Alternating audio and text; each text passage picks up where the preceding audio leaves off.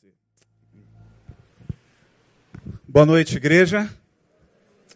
Graça e paz a todos vocês. Gostaria de pedir ao painel para colocar aí 2 Coríntios, segunda carta de Paulo aos Coríntios, capítulo 1, para nós pensarmos um pouco essa noite dentro desse ambiente que nós estamos vivendo. Eu, eu acredito que o Deus de toda consolação nessa noite tem algo para fazer no coração de muitos de nós aqui reunidos no nome dele. Porque quando nos reunimos em nome do Senhor, na sua multiforme graça, no seu grande poder insondável, daqueles que nós temos experiências e relações daquilo que nos toca, nessas horas tão sombrias das perdas, dos lutos, das mortes, e nesse tempo de um número tão crescente de mortes, com as quais nós estamos ouvindo e vendo na mídia, e para aqueles que, como nós, que estamos na missão, em que entendemos que não podemos apenas contemplar isso, e se há para nós a possibilidade da conexão, se há para nós o caminho para chegar até essas pessoas, Deus tem nos levantado e tem nos usado para isso. Eu gostaria de compartilhar com vocês esse texto, painel, 2 Coríntios capítulo 1, por favor, para a gente poder pensar nessa, nessa expressão da experiência de Paulo como um dos homens que mais nos ensina nessas doutrinas que ajudam a igreja a compreender na prática o que significa consolação para momentos de angústias e tribulações como essa que estamos vivendo. Não precisa ser profeta para saber que, a despeito de como pastor, está informado das muitas lutas que alguns de vocês compartilham com a gente. Que numa multidão que se formou aqui para adorar, e de muitos tantos que nos ouvem na rede, de que na nossa individualidade também há muitas angústias e tribulações pelas quais alguns de nós estamos passando. E a minha esperança nessa noite é que essa palavra possa trazer para você um bálsamo e dar a você um fôlego de vida até as novas etapas que Deus tem para você. Quando Paulo escreve sua carta, nessa segunda carta a uma igreja que vivia seus desafios, uma igreja que não entendia a maturidade de se desenvolver na sua, na sua fé, na forma de lidar com a maneira de se comportar como sendo igreja no mundo. A igreja de Corinto é, sem sombra de dúvida, uma das cartas que Paulo nos mostra a forma como os estudiosos da lei de uma igreja que estava aquém da sua possibilidade. Tem igrejas que estão além dos seus potenciais porque exploram, amadurecem, crescem, amam de verdade, se doam, se habilitam para deixar que Deus faça através dela, mas Corinto não. E quando Paulo escreve a esses irmãos, ele está dizendo quão imaturos ainda são, quão necessitados ainda são, mas em momentos específicos Paulo vai doutrinando e aqui a gente vai falar sobre consolação como uma doutrina bíblica, por assim dizer. Paulo, apóstolo de Jesus Cristo, pela vontade de Deus, e ao irmão Timóteo, a igreja de Deus que está em Corinto, com todos os santos que estão em toda a Caia. Pode passar, painel. Graça a vós e paz da parte de Deus, nosso Pai, e do Senhor Jesus Cristo.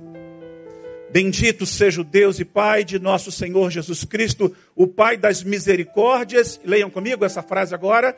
E Deus de toda consolação. Mais uma vez, Deus de toda consolação. De quanta consolação, irmãos? Toda consolação. Essa palavra entra no meu dia a dia, desses dias que tenho buscado a reflexão sobre todo esse movimento que está acontecendo no mundo. Dia 25, eu e Cláudia estávamos viajando para São Paulo. Nós estávamos de carro indo a uma reunião da organização que nós dirigimos no Brasil, que é o DFN, que trabalha com as crianças da Índia, com os Dalits, e o nosso conselho nos convocou para um tempo de avaliação, para pensar o ano, planejar. Estávamos debaixo de uma forte chuva na estrada, uma chuva como eu nunca peguei na estrada, talvez não me lembre. E a Dutra estava bem lenta e uma chuva caindo sobre nós. Era exatamente por volta de meio-dia e 25 quando no rádio a notícia de que Brumadinho havia vivido essa informação que todos nós hoje estamos cientes. Uma barragem de rejeitos arrebenta e uma população embaixo passa a viver todo o drama do que vocês estão acompanhando nas mídias, das imagens que todos os dias prosseguem, hoje um pouco menos, mas que estão falando a nós. Eu cheguei na reunião, vivi o que eu tinha que viver na, na reunião, oramos por Brumadinho, e quando todos foram embora, eu dormi na casa do pastor Humberto, do meu presidente do conselho, e eu disse, Humberto, eu vou a Brumadinho. Meu espírito parece que conectou com aquilo. Algumas pessoas começaram a me comunicar, comecei a fazer as pontes. Mas as primeiras informações, todos vocês sabem, não era de doação. Nossa igreja é muito mobilizadora para doar água, alimentos. Ela é muito boa nesse movimento né, forte da área humana. Bom, mas a necessidade de Brumadinho, diziam as autoridades, não era essa. Porque não havia nem mais espaço para atender a tantas doações que estavam chegando. E que o maior esforço nesse momento era que orassem por Brumadinho, que para lá fossem apenas as equipes técnicas, mas que com certeza soava para nós que somos pastores, temos o ministério da consolação, que frequentamos os cemitérios como um dos lugares mais comuns à prática da nossa missão cotidiana. Além dos púlpitos, das pregações, dos casamentos que realizamos, os velórios fazem parte, por assim dizer, da nossa rotina. É um lugar em que você vai quando o seu parente morre, quando um amigo morre. Para nós, é um lugar onde a gente vai ali para tentar sempre trazer palavra de consolo. E eu fiquei orando por essa direção, fiz contatos com pessoas que já estavam adiante, que haviam avançado nesse processo. Durante a semana, o pastor Lindoval me mandou um vídeo do Caio Fábio, falando exatamente de uma testificação desse contexto de ir a Brumadinho para consolar as pessoas. Nos organizamos numa viagem rápida Fui eu e Cláudia, o Possati e o Luiz, pegamos o carro e partimos para ali passar o final de semana passado. Eu confesso para vocês que eu estava com medo do que eu ia ver lá. Com medo de talvez não suportar a dor tão grande que a mídia tentava traduzir dessa morte coletiva, muitas pessoas, já se fala em 360 mortos, está chegando já quase o número de 400 pessoas. Lá em Brumadinho, eles dizem: tem muito mais gente aqui. Tem muito mais gente. Dos ribeirinhos que aqui moravam, porque havia um rio em todo o perímetro de pessoas que ali viviam e que continuam desaparecidas. Chegamos em Brumadinho e, ao entrar na cidade, todo aquele impacto dos bombeiros ali trabalhando. A primeira cena que vimos era aquele helicóptero carregando o corpo de alguém. O cheiro da lama dos muitos minérios e dos restos das coisas químicas, de tudo que estava ali, dos animais mortos, de possíveis corpos, ainda está nas minhas narinas. Algumas vezes eu estou respirando e aquilo volta na lembrança de uma marca, né? Quem vive essa experiência sabe esses traumas que a gente vai vivendo. A lama de Brumadinho respingou na nossa alma. Bom, nós fomos lá para exercer uma missão. Na tentativa de exercer essa missão, a gente partiu para dentro e, e ouvimos e, e vimos que havia um grupo de pessoas que estavam esperando que as pessoas viessem até elas. Havia uma mobilização da Vale com um grupo enorme de psicólogos na cidade. Mas muitas pessoas não estavam indo até ela, porque não confiando mais na empresa que agora era responsável pela morte dos seus parentes. Quem são esses profissionais que estão aí? Muitos deles disseram isso para a gente. Havia muitas igrejas trabalhando. Destaco aqui o detalhe da Convenção Batista Mineira, que, organizando com a primeira igreja, fizeram a lavanderia, que se tornou conhecida de todos vocês, com mais de 10 máquinas numa região e mais 10 em outra, 20 máquinas, portanto, diariamente lavando a roupa dos bombeiros, dos policiais, de todas as pessoas envolvidas que entram naquela lama contaminada e fazendo um trabalho maravilhoso, com doações de sabão o tempo todo, de movimento de gente. Há muita presença de voluntário ainda em Brumadinho, de várias regiões do Brasil. Mas à medida que a gente ia entrando nos comércios e conversava com as pessoas, nós decidimos sair ao encontro delas, ao encontro delas, irmos a elas, não esperar que elas viessem a nós. Decidimos bater, não necessariamente nas portas, porque elas estavam à rua esperando um movimento ou outro, nós abordávamos.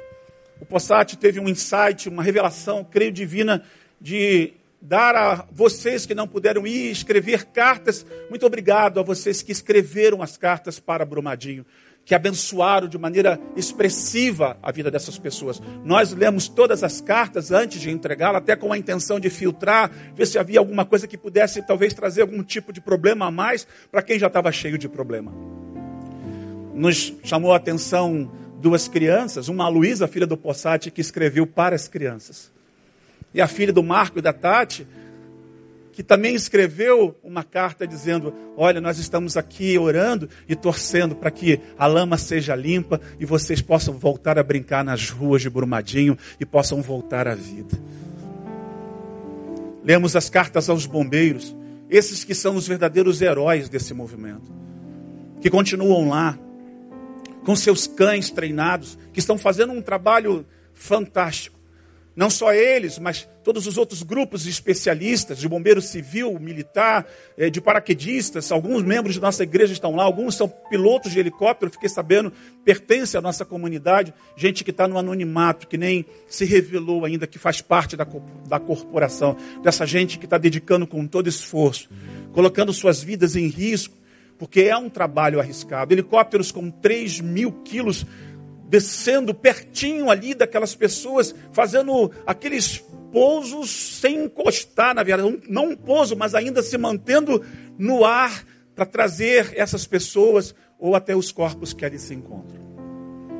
Essas pessoas, elas merecem de maneira tão especial o nosso reconhecimento e o nosso aplauso. Aplauda o Senhor pela vida desses homens, dessas mulheres, guerreiros e guerreiras que estão no meio da lama, fazendo até hoje esse movimento.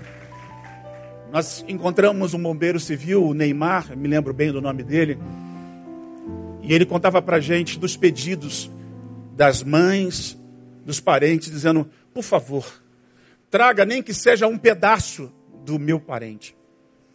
Traga um pedaço, que traga a perna que for do meu filho. Mas traz, por favor porque eu quero ter a dignidade de sepultar. E eles dizendo para a gente: olha, a gente procura não chorar nessa hora, porque a gente tem que mostrar um pouco da força, né? Sim, nós vamos cumprir essa missão. Aí entregavam as fotos na tentativa de, de uma pré-identificação. Bom, o ambiente é dos mais terríveis que você possa imaginar. O ML está lotado de corpos, lá são 164 corpos já identificados, muitos foram sepultados, mas estão lá os pedaços. A gente ouviu histórias de pessoas que foram até o IML e chegaram lá na expectativa de pegar o pedaço, mas saíram apavoradas porque viram como o corpo fica depois de vários dias apodrecido. Essas pessoas, pelas leituras das, dos especialistas, daqueles que fazem essas análises pós-tragédia, por exemplo, a de Mariana, do número de pessoas que ficam afetadas da depressão, desse trauma, né? Pós-evento que, que bate a porta. Sem falar das autoridades que não lhes dão a dignidade e o respeito devido, da companhia que não faz devidamente o que deveria fazer. E de que essa situação já começa a esfriar em Brumadinho. Eu fui tomar café com o pessoal numa padaria e a menina falava assim: É, já tem muito bombeiro indo embora. Já já isso aqui vai ficar abandonado. E a gente com aqueles corpos lá num grande cemitério, nesse ambiente tão desagradável que virou Brumadinho. Como disse o pastor Isaías, aí a gente vê aí a lama, né? A terra. Chegamos no Rio, ainda chorando, choramos em casa. Eu me lembro que eu estava em casa no domingo à noite. Eu cheguei a acessar o culto de domingo à noite enquanto a gente estava na estrada, já saindo de, de Minas. E aí chegamos em casa, eu e Cláudia, tomamos um banho, deixamos as nossas roupas lá fora, com a preocupação da contaminação, aquela coisa toda. Sentamos e nos abraçamos e começamos a chorar. Choramos compulsivamente. A lágrima que a gente evitou derramar lá para que não causasse para aquelas pessoas esse sentimento tão difícil que é chorar copiosamente frente a elas. Havíamos derramado nossas lágrimas lá, mas choramos profundamente. Nós temos um cachorro, um sultão, um labrador. Ele nos viu chorando. Ele se aproximou, colocou a cabeça no colo da Cláudia, com um olhar do tipo: Estou aqui com vocês. E aí a gente chorou mais ainda, mas, mas a gente sentiu como que Deus pode fazer na vida da gente em alguns desses momentos. Lá a gente foi abraçar pessoas, voltamos com a lama na alma, mas Deus usou nosso, nosso cachorro para trazer consolo para a gente. Para dizer, olha, vocês não estão sozinhos. Eles não estão sozinhos. Porque, irmãos, é possível olhar para a tragédia com outro olhar, com uma outra perspectiva. É possível, é possível perceber que essas coisas aqui, elas não são vontade de Deus. Se você acha que foi vontade de Deus que acontecesse isso que aconteceu em Brumadinho, Deus não tem pacto nenhum com o que aconteceu naquilo lá. Do que aconteceu essa semana aqui no Rio de Janeiro, lá na Rocinha, com essas sete mortes. Hoje, uma equipe do Causas foi pela manhã levar todas as doações recolhidas até agora. Levamos umas centenas de roupas, alguns pequenos móveis que já foram doados, água, alimento, e uma equipe deixou um caminhão lotado agora de manhã lá para a glória de Deus, porque você é um doador dessa causa e faz parte de uma igreja que se identifica com a realidade das pessoas. Olhamos para a situação desses meninos do Flamengo num container. Alguém escreveu hoje algo bem desafiador, dizendo como se fosse uma mercadoria dentro de um container, porque esses meninos são, na verdade, um grande negócio para um grande time.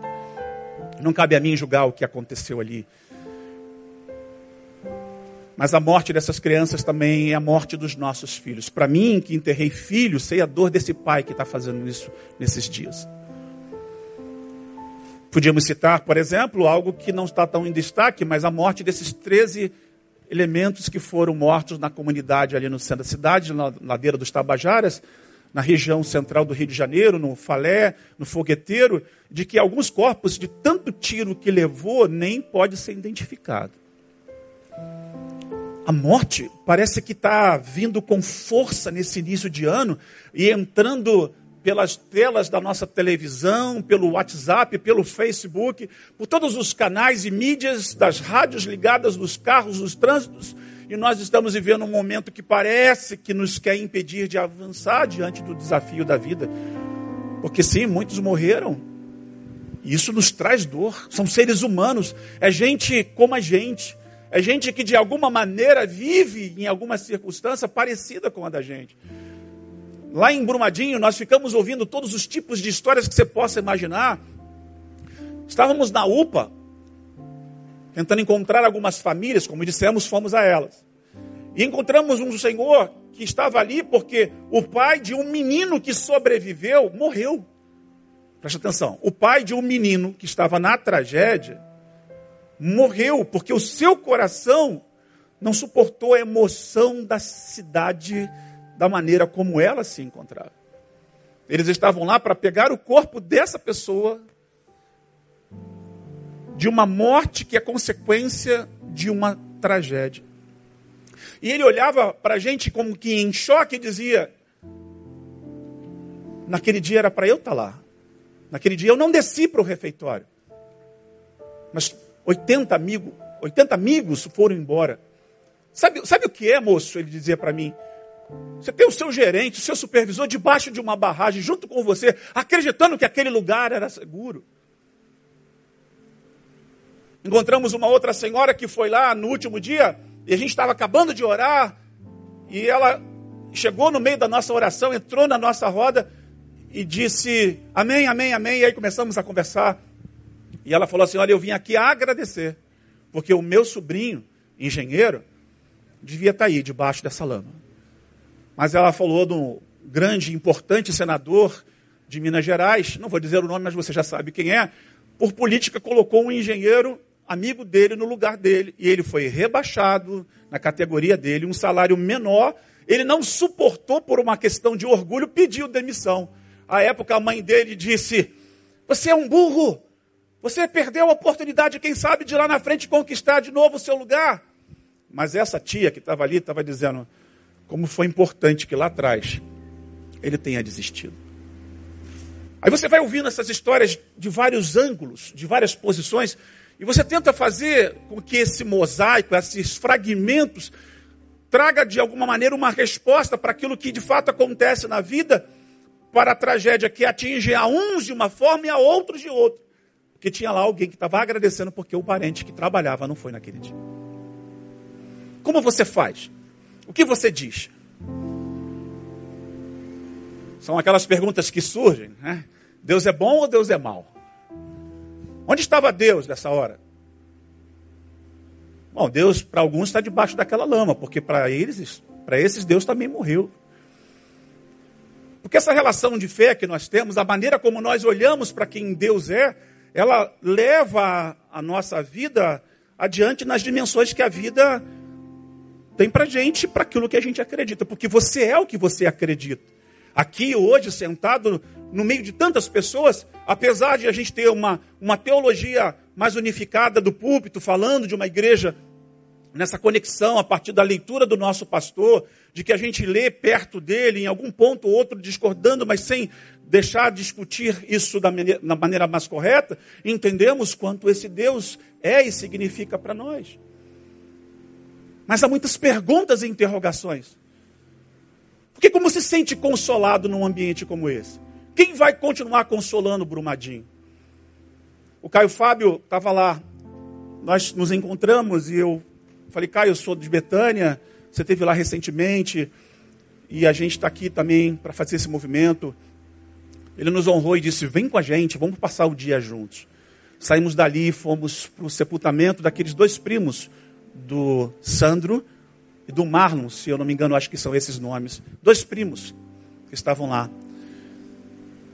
Quando o pai do Marlon chega um pouco antes do corpo, a gente estava lá e, e é um senhor de idade, e eu, meu Deus, toda aquela preocupação, né? Para que um, uma pessoa que também não possa talvez resistir a essa, esse impacto da morte de um filho.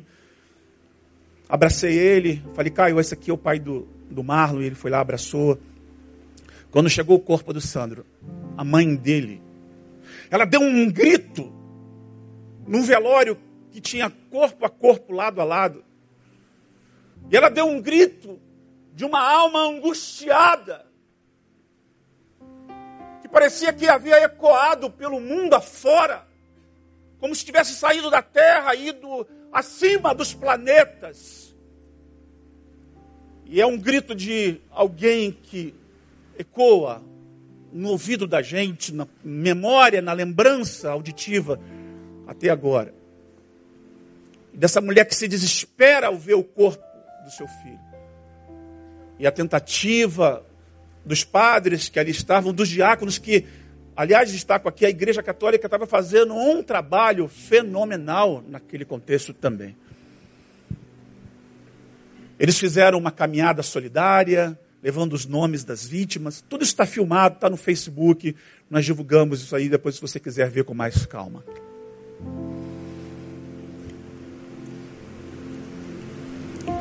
Aí vem a palavra de Deus e diz que Ele é o Deus de toda consolação.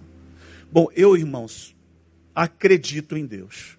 E se a Bíblia diz que Ele é o Deus de toda consolação, a morte não será jamais a última notícia.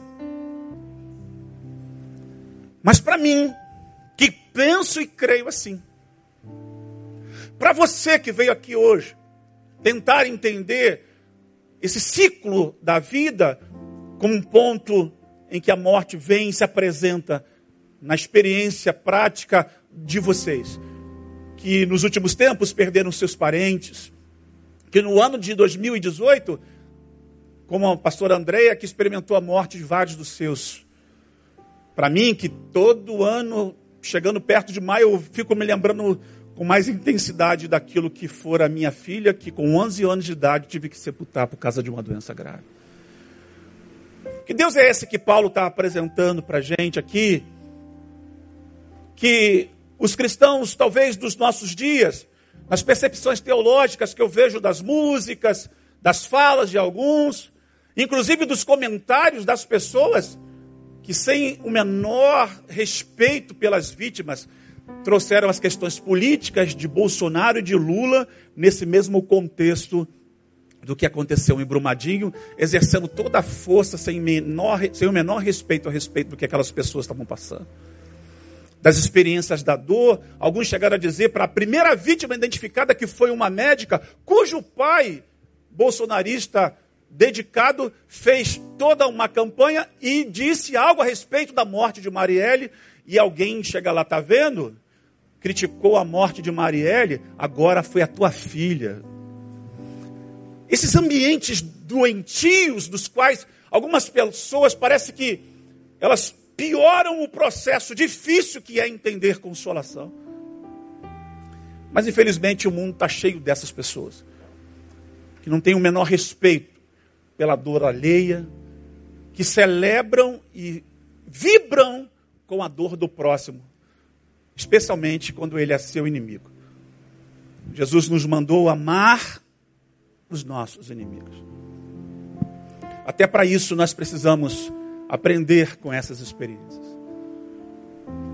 Quando eu olho para essa palavra que Deus colocou no meu coração, então eu gostaria de trazer a você a visão do que é possível experimentar de um Deus de um Deus que consola, porque ele não é um Deus distante, sentado num lugar onde está cercado de anjos e está longe, longe, que a gente fala, grita, parece que ele até ouve, mas demora a chegar a nossa voz. Não, não, não, não, não. Eu quero lembrá-los de um Deus que sabe consolar todas as perdas que a gente tem na vida, porque perdas não necessariamente são só as mortes. Para você que entrou aqui hoje, que está vivendo o seu divórcio, isso é um luto emocional. Para você que entrou aqui hoje, está vivendo o seu desemprego, que foi demitido nesse início de ano, isso é um luto financeiro, porque e agora como eu vou pagar as minhas contas? Da preocupação do dia a dia, de como eu vou matricular meu filho na escola, de como eu vou poder viver a vida que tanto sonhei. Há muitos tipos de lutos aqui a serem considerados para um Deus de toda consolação. Porque, independente da circunstância da qual você se encontra, se Ele é o Deus de toda consolação, como eu acredito, Ele vai consolar você naquilo que você mais precisa nessa noite.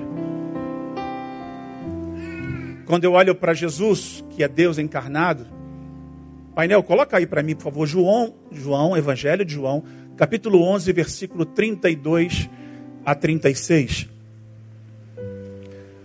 Nós estamos vendo nessa passagem bíblica a experiência da morte de Lázaro, que foi amigo de Jesus, vocês a conhecem. Tendo, pois, Maria chegado ao lugar onde Jesus estava e vendo-a, lançou-se, ou lançou-se-lhe aos pés e disse: Senhor, se tu estiveras aqui, meu irmão não teria morrido. Pode passar, pai, não. Jesus, pois, quando a viu chorar, e chorarem também os judeus que com ela vinham, comoveu-se em espírito e perturbou-se. Um Deus que se comove e um Deus que se perturba.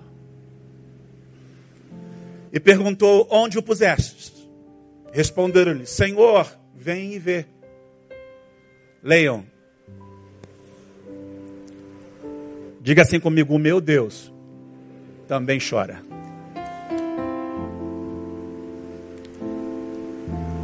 Eu estava lendo uma tese de um professor que é ateu nesse contexto, e um amigo publica, tentando justificar. Ele hoje é um desigrejado, é uma pessoa muito querida minha. E ele diz: Eu também considero algumas coisas que esse professor diz. Não que eu seja ateu, justifica esse meu amigo a respeito dessa tese desse professor, muito conhecido aqui no Rio de Janeiro. Mas eu fui ler o texto do professor e ver os comentários e ver como essas pessoas elas querem acreditar num Deus que não é o Deus da Bíblia. Porque o Deus da Bíblia não é um Deus inventado pelos homens, pelas teologias de conjecturas, que não têm bases e firmamentos. Imagine você que durante tanto tempo ouve algo a respeito de vitória, de vitória, de vitória, de canções que só te levam a uma vida de conquistas e a morte bate a porta. É uma desilusão profunda. Há um livro escrito Decepcionado com Deus, que fala a respeito desse tipo de fé que é liberada no sermão de, de, pastor americano o tempo todo, de gente que está aqui na América Latina construindo esse movimento de igrejas que cresce, mas que não de fato se estabelece como uma igreja que pratica justiça, que sabe consolar. Porque há muitas pessoas dizendo, irmãos, que em Brumadinho Deus pesou a mão de que porque ali é uma região onde a idolatria se estabelece, como foi na época do Haiti, onde 350 mil pessoas morreram, disseram que era a mão de Deus que pesava sobre um país cuja religião era o voodoo. Sabe quando você tem esse tipo de teologia, de que a mão de Deus pesa sobre isso, sobre aquilo? Quando você é vítima, a tua teologia muda porque nessa hora parece que Deus é outro. E eu gostaria de chamar a sua atenção para o fato de que esse Deus de toda consolação, ele sabe consolar porque primeiro ele sabe chorar. Você precisa aprender que Deus que chora está ensinando a você que tem tempo na vida que é tempo de chorar. E agora, sobre esses contextos que nós estamos vivendo, é tempo de chorar. É Paulo quem escreve: diz: chorai com os que choram. O sábio Salomão escreve que há tempo de chorar. É o tempo de chorar. É possível fazer com que as lágrimas sinceras fertilizem o coração ressequido. Nós vamos ver algumas coisas nessa noite, vou tentar levá-los a uma ideia do que é possível viver a partir do choro, do luto, de perceber que essas tribulações que nos cercam constantemente podem fazer com que a nossa vida, a despeito das perdas, dos desaparecimentos de entes queridos, desses que jamais terão a oportunidade de vislumbrar o corpo, mesmo que seja apodrecido de alguém, mas é possível viver novos tempos. Há um outro texto também que eu gostaria de citar, quando Jesus se aproxima de Jerusalém, painel não precisa colocar aí não, para andar rápido aqui. Lucas capítulo 19, de 41 a 42 diz: Aproximando-se ainda mais, Jesus contemplou Jerusalém e chorou sobre ela. Sabe quando Jesus vem à cidade do Rio de Janeiro, como ele está, ele também está chorando sobre a nossa cidade, sobre essa violência, sobre o número de desempregados que estão aqui. Jesus chora a sua dor desse contexto, dessas tragédias. E hoje viemos no carro, a minha sogra está aqui com a gente, e a gente conversava, e ela preocupada com esse calor que fez hoje, que chuva que não virá por aí. E quando a meteorologia anuncia possibilidade de rajada de vento, de tempestade, a gente pergunta onde é que essa chuva vai cair. Porque agora, gente, foi lá na Zona Sul. Mas pode ser na Zona Norte, na Zona Oeste. E a gente que não é atingido fica olhando muitas vezes e percebendo: meu Deus, que chuva é essa? Por que tanto vento? Alguns chegaram a considerar que foi tão forte a ventania que soprou sobre o Rio de Janeiro que se assemelhava a de um furacão. Aí vem os técnicos e dizem: assim, não, não é a mesma coisa. Lá em Brumadinho, um dia antes da gente chegar, caiu uma chuva que arrasou toda a região em volta. Isaías árvores sendo podadas pelo número enorme de, de árvores que estavam ali, o vento que passou, uma veterinária com quem nós fomos conversar, abraçar, falar da importância do trabalho dela, incentivá-la a estar ali, porque ela estava cuidando dos animais que estavam, estavam sendo resgatados, porque em Brumadinho não foram só seres humanos que foram mortos. De muitas vacas, cavalos, cachorros, nós vimos galinhas perdidas na mata, as pessoas tentando pegar para levá-las para um sítio onde elas pudessem ter de novo uma vida normal de um animal que é criado naquele ambiente de roça. Brumadinho é uma cidade linda, eu nunca tinha ouvido falar de Brumadinho. Inhotim, um museu ao céu, o maior museu de céu aberto no mundo. Uma região linda, uma montanha maravilhosa, o topo do mundo chamado naquela, religião da, naquela região da Grande Belo Horizonte. E perceber que essas pessoas que estavam ali, tendo sido afetadas por tudo isso, Aí a veterinária mostrou uma foto da chuva, de alguém que de parapente tirou a quilômetros de distância. E a fotografia é uma coisa impressionante, porque parece que tinha uma nuvem. Tinha não, parece não, tinha uma nuvem, e um chuveiro intenso, exatamente. Ela disse: assim, esse lugar aqui que você está vendo na foto, foi aqui ontem.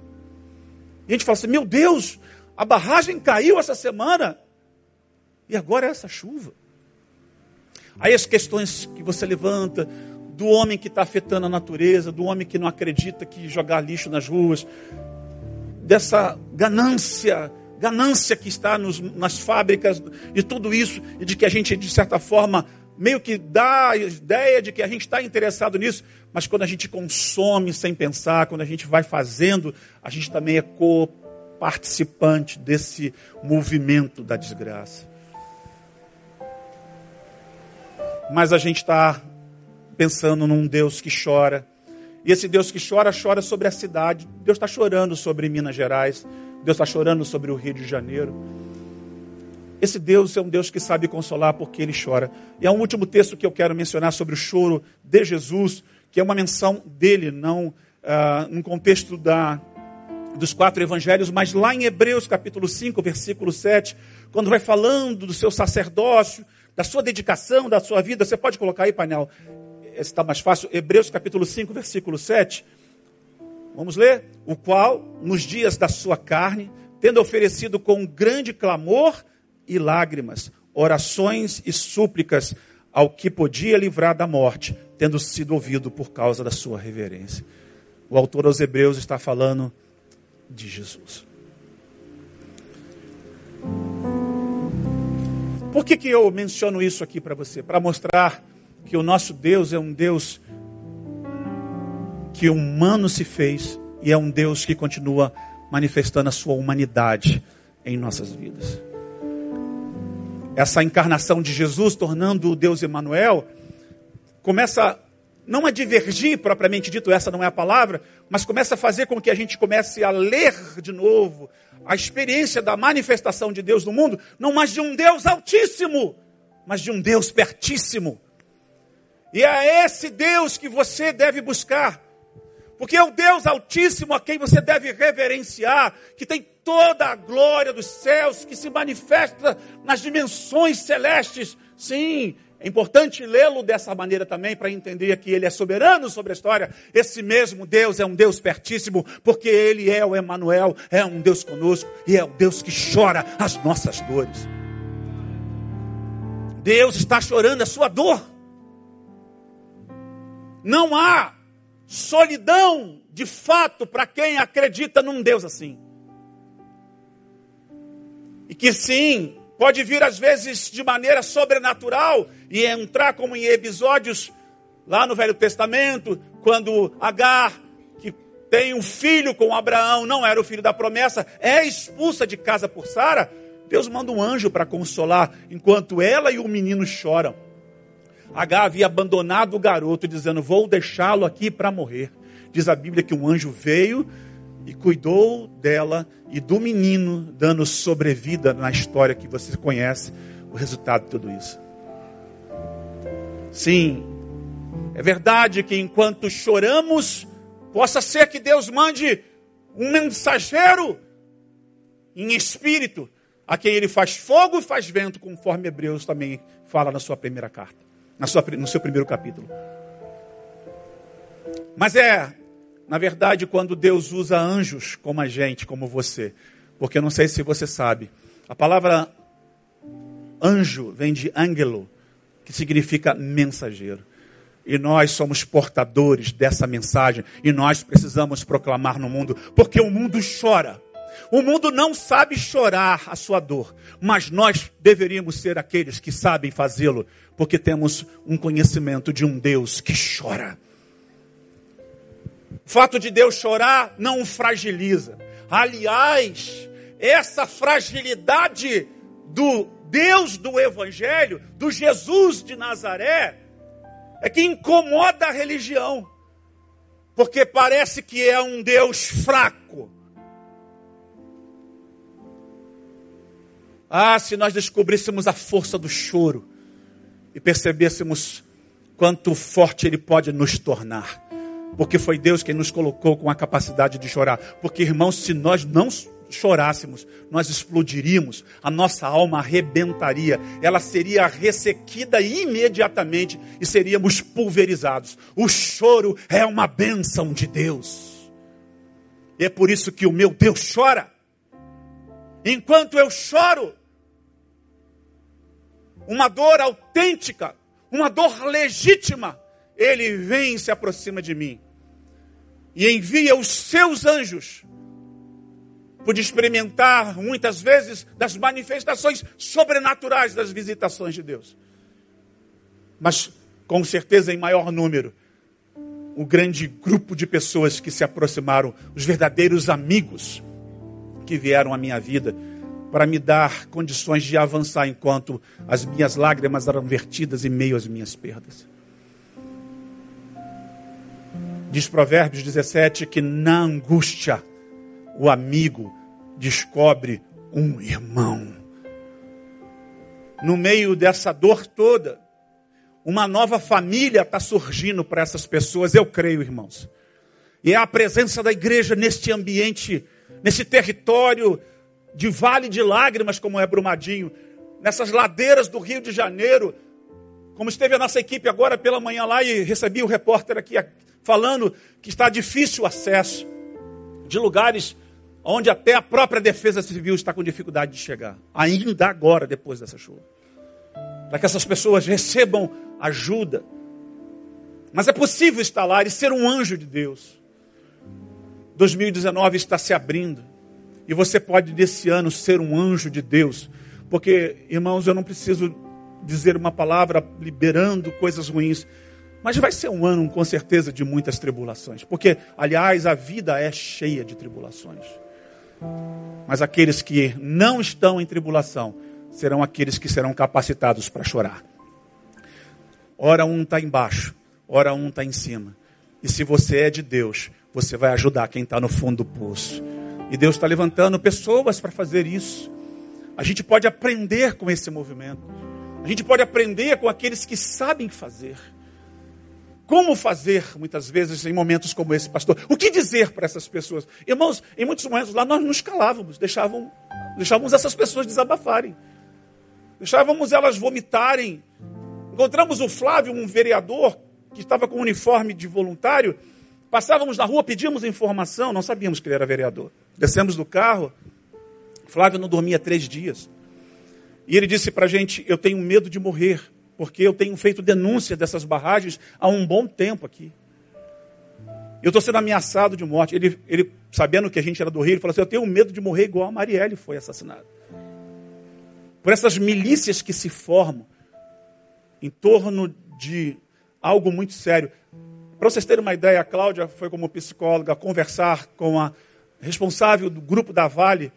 Ela olhou para a Cláudia com desdém ela disse para Cláudia, é, ah, sabe aquele ano tipo, o que vocês estão fazendo aqui? A gente não precisa de vocês. Eu não estou dizendo que os psicólogos todos da Vale estão comprometidos com isso. Mas esse ambiente restrito, a gente tinha que saber que a gente estava pisando em ovos. E de chegar ali e ouvir as histórias a gente queria ir embora e precisava ir embora para chegar até o córrego do feijão. E o Flávio, que já falava por quase uma hora, e ele falava de todas as pessoas que morreram, de como estava aquela cidade, ele entrava nos detalhes. E a gente foi então: olha, a gente quer orar por você, pode, pode. E eu me lembrei da, pará, da parábola do rico e do Lázaro, quando morre o, o rico e o Lázaro, e, e que Abraão está lá com, com Lázaro. E eu falei: rapaz, você é esse profeta que o, que o Lázaro diz ser com Abraão lá de cima. Escutem Moisés e os profetas, vocês ricos que estão indo para o inferno, porque não adianta. Os ricos não ouvem, gente. Eles não têm audição. Eu falei, Flávio, você é um profeta. e ele chorou, ele, ele queria pegar na nossa mão, a gente soltava a mão dele, abraçava ele, ele vinha, puxava a gente, ele não queria deixar a gente embora. E a gente estava se desfazendo um pouco dele para tentar dar um pouco mais para alguém que estava adiante precisando. E como quem carente estava, ele abraçava, puxava a gente, puxava a mão de um. Quando um soltava a mão dele, ele pegava a mão do outro e ficava agarrado ali. Ser mensageiro, ser anjo, é ouvir, é abraçar. E ficamos um pouco mais, até que ele pudesse receber alguém que veio buscá-lo. Há muito por fazer. Há muito que trabalhar nesse processo todo de luto que ainda vai mexer com essas pessoas. Eu queria ler algumas coisas a respeito de anotações que fiz aqui. A psicologia fala do luto como um estágio bem interessante. Diz que a primeira coisa é negação, é uma defesa do indivíduo que não acredita. Nós ouvimos isso lá, de uma mãe que disse: Eu não acredito. Parece que é, é um pesadelo e que eu vou acordar e ele vai tocar a campainha, ele vai bater na porta vai dizer: Oi, mãe, cheguei em casa. O trabalho hoje foi um trabalho difícil. Essa negação é o primeiro estágio do luto. Depois vem a raiva. É a fase em que o indivíduo sente injustiça a respeito do que foi feito. Por que, que eu estou passando por isso? Ele começa a questionar. Depois vem a terceira fase, que é a fase da barganha. E essa fase é onde o indivíduo começa a negociar, começando consigo, consigo mesmo, a, conversando consigo mesmo, acabando, né, de alguma maneira, querendo sair desse processo que ele sabe que está se prolongando na sua vida. A quarta fase é a quarta fase é a fase da depressão. Porque o luto deprime. Eu sei quanto minha mulher ficou deprimida pela morte da minha filha. Eu temo muito pelas depressões ah, que vão assolar famílias em Brumadinho, aqui no Rio de Janeiro, desses meninos que deixaram de viver sonhos de se tornarem atletas importantes para o futuro. E a última fase é a fase da aceitação. É aquela em que o desespero bate, e a pessoa começa a enxergar a realidade de que o morto está morto. E agora, o que eu faço da minha vida? E quando olho para isso, eu penso que Brumadinho precisa de uma igreja diferente lá. Não uma igreja religiosa que vai fazer culto, culto, culto. Mas de uma igreja que vai fazer todo um tempo de trabalho, de visitação. E eu quero voltar a Brumadinho com uma equipe de pessoas capacitadas para a gente visitar ainda porque daqui a, a 14 dias, quantos dias já tem que aconteceu isso? 16 dias. Depois de 30 dias, os bombeiros vão embora. E aí eles vão declarar o fim da missão de resgate de corpos. Você faz ideia quando esse dia chegar?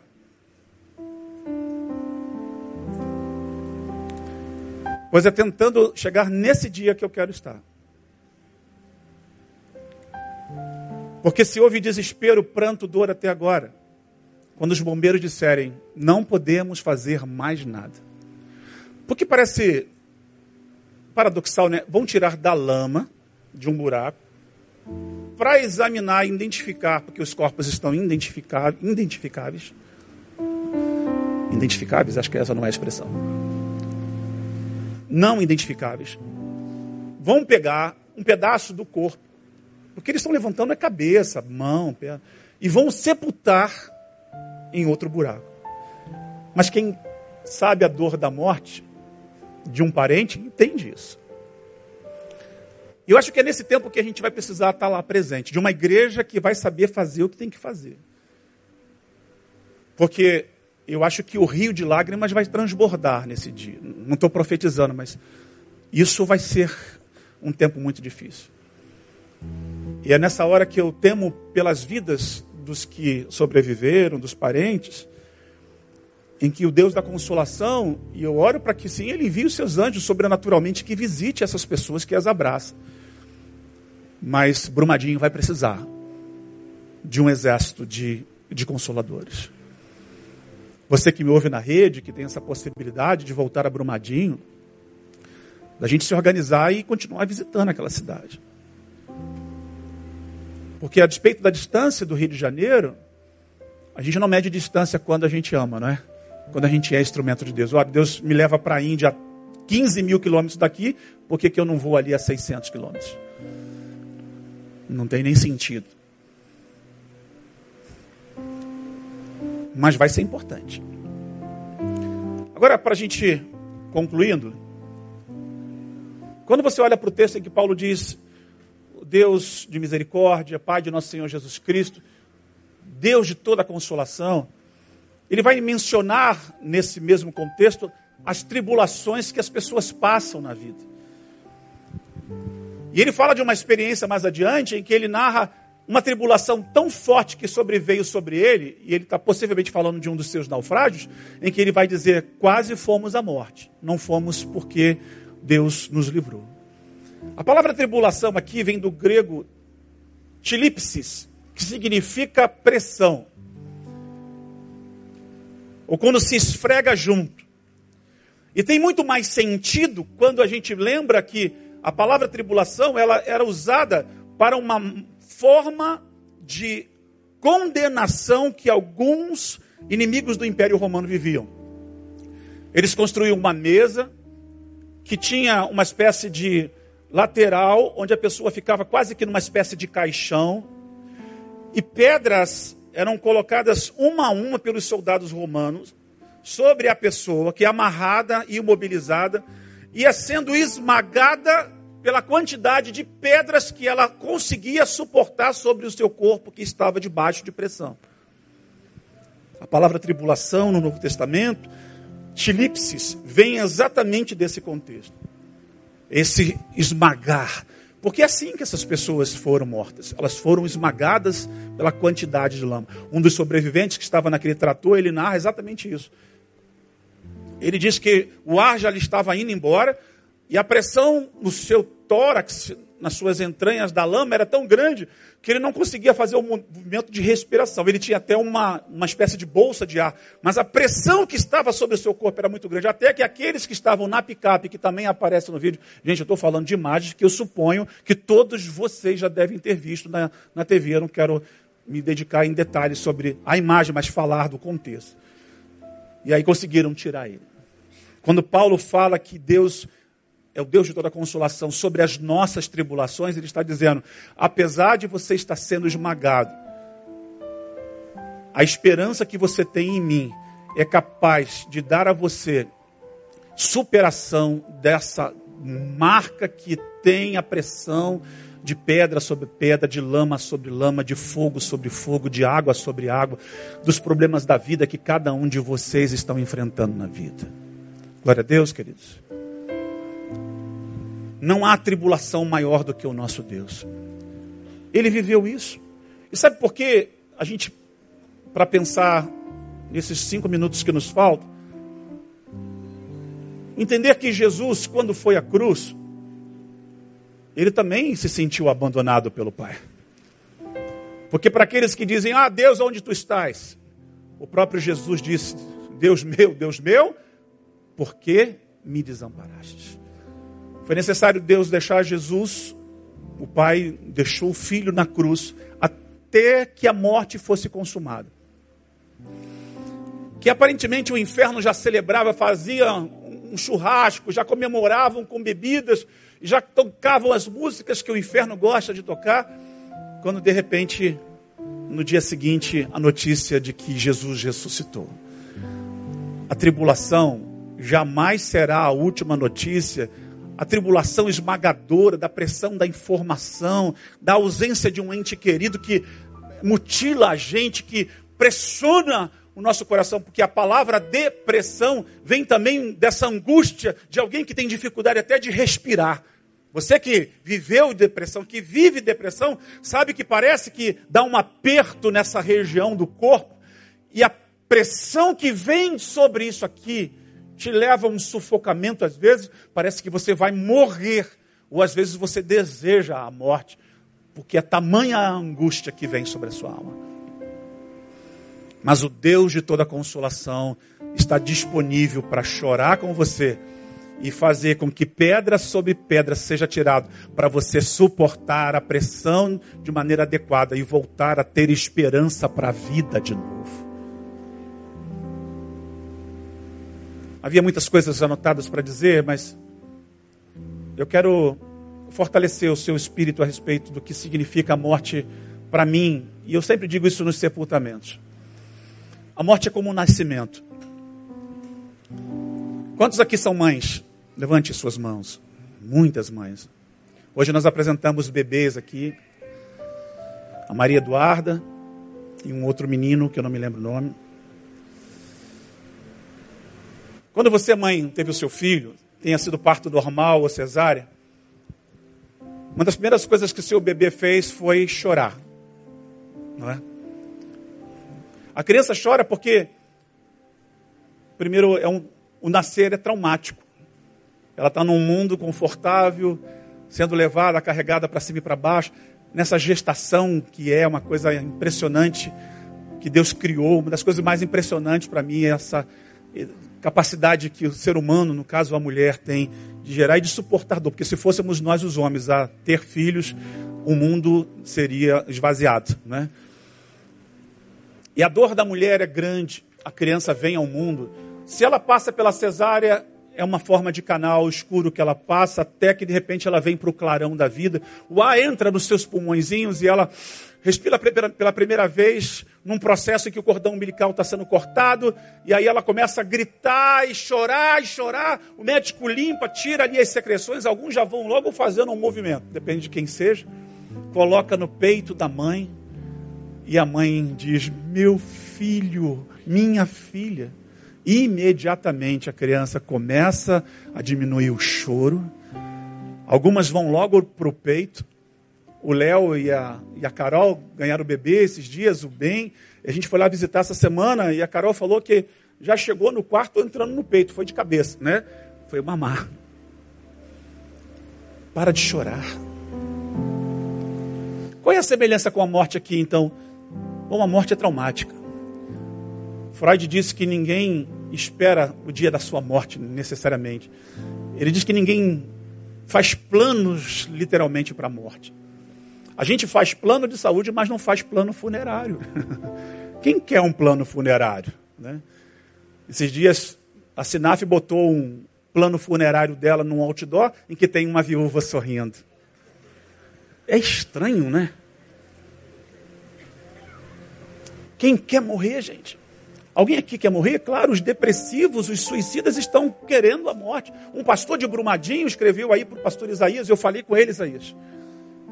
O cara estava querendo tirar a vida, está chocado com uma série de outros problemas e transtornos. Nós estamos orando por ele. Mas a maioria de nós queremos a vida. Quem quer a vida aqui? Amém, queridos? Como é bom viver. Amanhã você quer acordar, por mais que você tenha que trabalhar, graças a Deus que tem um emprego. Amanhã você quer levar seu filho para a escola, volta às aulas, o trânsito vai ficar uma loucura, mas a gente está feliz que o nosso filho está indo para a escola. Hoje à noite a gente quer ir para casa para comer um lanche, para sentar com os amigos, beber alguma coisa. Hoje alguns estão planejando deitar com seu cônjuge, fazer sexo, viver. Outros estão começando agora um plano de vida, vão começar a pensar num filho que pode vir para o futuro. Alguns estão ingressando na universidade, outros começaram com empregos novos, alguns de vocês estão entrando em férias. Bom, esse é o ciclo da vida. Ah, pastor, mas qual é a comparação do nascer com morrer? Bom, irmãos, a morte, ela é para todos. Hoje nós levamos alguém amanhã alguém nos levará. Que dia que vai ser? Eu espero que seja daqui a muito tempo. Mas, quando a gente morre, a gente que é gestado em Deus, preste atenção, olha aqui para mim. Nós estamos sendo gerados em Deus, irmãos. Por meio de Jesus Cristo, que morreu na cruz do Calvário, pagou pelos nossos pecados e que ressuscitou e disse: quem crê em mim, ainda que esteja morto, viverá. Então, quando eu e você passarmos pela morte, e passaremos, a gente vai passar por um processo traumático, seja lá de que forma for a sua morte. Mas do outro lado, do túnel escuro, quem é de Deus, e eu creio que você seja, como eu, o Pai vai estar de braços abertos, num lugar que Apocalipse capítulo 1, 21 diz que já foi criado para aqueles que morrem em Cristo E para aqueles que um dia ressuscitados vão encontrar a cidade que vai descer num lugar onde não há mais choro, um lugar onde não tem mais barragem que ameace a gente, um lugar que não vai ter mais contêiner que pode pegar fogo, que não vai ter mais barraco de favela que possa desmoronar sobre as cabeças das pessoas, que não vai ter mais rio que transborde e afogue as pessoas. Aliás, lá vai ter o rio de vida. Lá vai ter a árvore da vida, que é Jesus, onde doença nenhuma perpetuará, porque é só comer da folha e ela vai embora. Porque teremos um corpo glorificado. E lá vai ser o lugar que, segundo o texto de capítulo 21 de Apocalipse, diz: Ele enxugará dos nossos olhos toda a lágrima. O mesmo Deus que é o Deus de toda a consolação, é o Deus que diz: Eu enxugarei dos seus olhos toda a lágrima. Mas enquanto esse dia não chega, nós, o que, os que aqui estamos, que sofremos a dor de quem se foi, que teremos que sepultar nossos mortos, que teremos que consolar esses enlutados, que teremos que fazer algo por eles, poderemos fazê-los descobrir possíveis oportunidades de vida. Sim, porque Isaías, no capítulo 45, no verso 3, diz: Eu revelarei tesouros escondidos no meio das trevas, da escuridão. E é Deus quem é capaz de nos mostrar tesouros, não tesouros materiais, não de dinheiro, não de herança de seguro. Não, não, não é disso que eu estou falando. Não do dinheiro que o Flamengo possa ressarcir a famílias desses meninos. Porque, irmãos, lá em Brumadinho já receberam muitas pessoas 100 mil reais. 100 mil reais traz de volta o ente querido? Não traz. Consola alguém?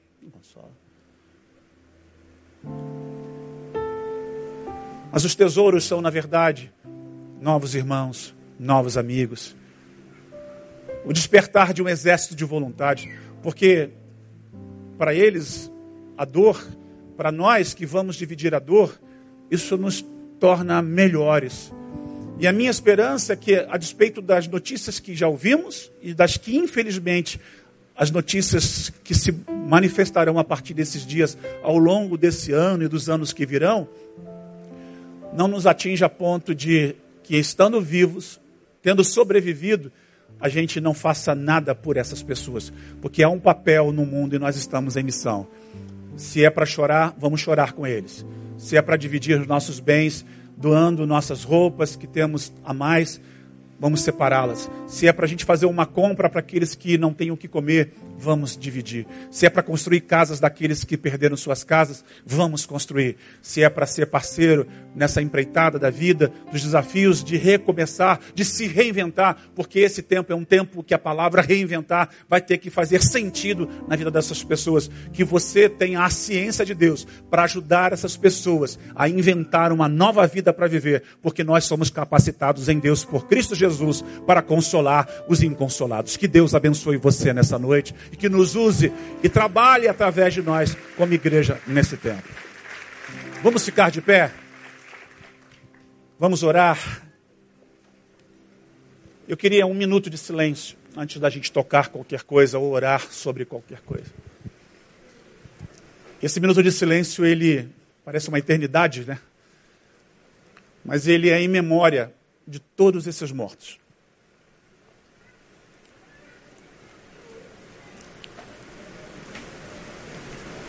E da lembrança dos que viúvos ficaram, órfãos, dos que perderam provedores. Feche os seus olhos.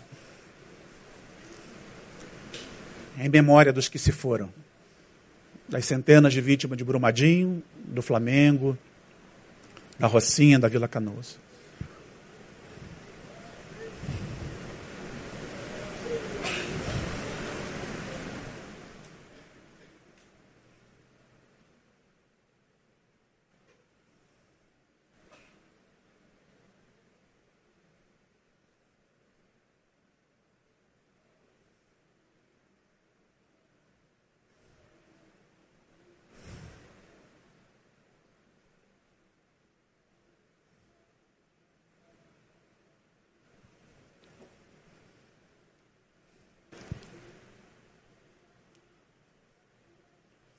Obrigado, Deus, porque a morte não é a última notícia.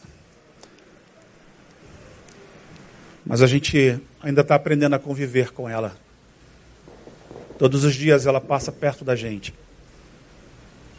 Nunca achamos que fosse acontecer com alguém que estava tão perto, que fosse passar dentro da nossa casa, no leito dos nossos queridos que estão todos os dias conosco e de repente não estão mais. Nós, os que estamos vivos, ouvimos Sua palavra nessa noite. E nós acreditamos, ou pelo menos aqui alguns acreditam que o Senhor é o Deus de toda consolação. Não porque é um Deus distante, todo poderoso, longe, não, mas é um Deus de perto, de bem pertinho, que disse que estaria com a gente pelo Espírito, pelo Paráclito, pelo consolo, pelo apoiador, por aquele que agrega, que está do lado, dentro, está à direita, à esquerda, em cima, embaixo, que nos batiza e nos envolve. Esse é o teu Espírito. Que o Senhor ajude as pessoas que nunca viram e descobriram essa tua face divina mas humana ao mesmo tempo, de compartilhar a dor daqueles que morrem. O Senhor não nos criou para morrer.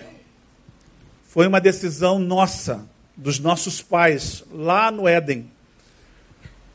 E não foi o Senhor quem nos condenou. O Senhor havia dito que em fazendo a condenação já estava ali como um efeito prático mas o Senhor avisou para não fazer e eles fizeram. E ao longo do tempo nós nascemos, vivemos e depois temos que morrer. E a gente ainda não aprendeu a lidar com a morte. Mas obrigado porque o Senhor enviou Jesus para mostrar o lugar da morte na nossa vida. E de uma vez por todas, como diz o teu apóstolo Paulo, que pergunta: ó oh morte, onde está a tua vitória? Onde está o teu aguilhão? De alguém que olha no olho da morte e a despeito de toda a dor que ela pode provocar, saber que por causa da tua ressurreição, Jesus Cristo, nós já vencemos a morte. Consolai as famílias de Brumadinho, Senhor. Usa a tua igreja, usa os teus filhos e filhas, que nem parte de igrejas fazem, mas que estão lá sendo humanos, porque não há nada mais eclesiástico do que ser humano. Abençoe esses bombeiros, esses policiais, todas as forças unidas da Polícia Federal, a Civil. Ó oh, Deus, abençoe esses cães que estão farejando. Abençoe os homens e mulheres que estão cercando essas pessoas de cuidados. Consolai, consolai, consolai. Ajuda, Senhor, no dia em que a notícia de que os corpos não serão mais buscados, daqueles que não tiveram a oportunidade de enterrar com dignidade os seus parentes. Para que gente, como a gente gosta de ser, esteja lá, ao lado de muitos deles e de todos eles, para ajudá-los a suportar essa dor junto com eles. Ajuda, Senhor, os pais desses meninos que foram mortos aqui no Flamengo, naquele container, naquele incêndio. Consola essas famílias. Ó Deus, consola essas famílias, abraça-as, ajude-nos a chegar até elas, conecta-nos com elas, para chorar a dor delas e levar o Deus de toda consolação para elas, o Deus que chora. Ajuda-nos a continuar lá na Rocinha, na Vila Canoas, no Vidigal, em todos os lugares por onde a morte tem passado. Ajuda-nos na nossa missão de celebrar cultos fúnebres. Fúnebres, ó Deus, e que celebrar não é nem a palavra que brota, mas de estar ali, de ser consolo. Ajuda a tua igreja na missão da consolação. Ajuda a tua igreja a revelar o Deus de toda consolação. Porque eu sei que o Senhor conta com a tua igreja mas se a tua igreja não levantar, o Senhor vai levantar outros. Longe de nós, Deus, deixar de ser instrumento de quem a gente pode abençoar. Nós não queremos deixar passar de nós isso. Abençoe o teu povo. Aqueles que entraram aqui, que estão enlutados. Daqueles que com suas histórias estão enfrentando um luto, o luto do divórcio, o luto do parente que morreu, o luto do desemprego, o luto das perdas importantes da vida, das amizades que se desfizeram, de coisas importantes, de relacionamentos importantes. Eu quero pedir que o Senhor os abrace também. Que nessa hora o Senhor nos abrace e nos ajude a chorar uns com os outros. É a minha oração, em nome de Jesus. Amém. Eu queria que você desse um abraço na pessoa que está ao seu lado, mas é o abraço de consolo, sabe? Você não sabe quem está do seu lado.